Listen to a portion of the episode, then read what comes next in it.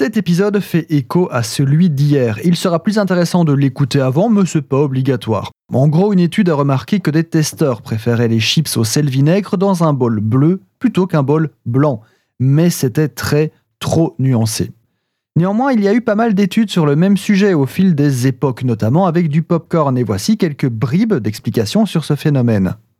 Dans le cas des chips, on pourrait expliquer ça par la simple différence de contraste des couleurs. Les chips, plus ou moins jaunes, sont la couleur complémentaire du bleu du bol. Et dans le cas du bol rouge, il s'agit d'une couleur triade, pour ceux qui connaissent. On peut observer la même chose avec les agrumes, surtout les oranges qui paraissent plus oranges quand elles sont sur un fond bleu ou turquoise. En fait, le contraste de couleur fait partie des classiques dans la boîte à outils du parfait petit photographe alimentaire. Mais d'après une étude de 1959, cette explication n'est pas écartée, mais est jugée moins probable. Cette étude part du principe qu'étant mangé à la main, la dernière couleur perçue n'est plus celle du bol, mais de sa propre main. Comme vous vous en doutez, le consensus est loin d'arriver. En plus, ça n'explique rien pour le popcorn qui lui est plutôt blanc.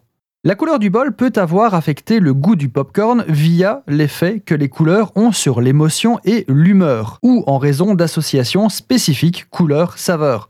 C'est-à-dire que le fait de savoir que les fruits deviennent souvent rouges et sucrés à mesure qu'ils mûrissent pourrait bien avoir conduit à une association inconsciente entre la douceur et la couleur rouge.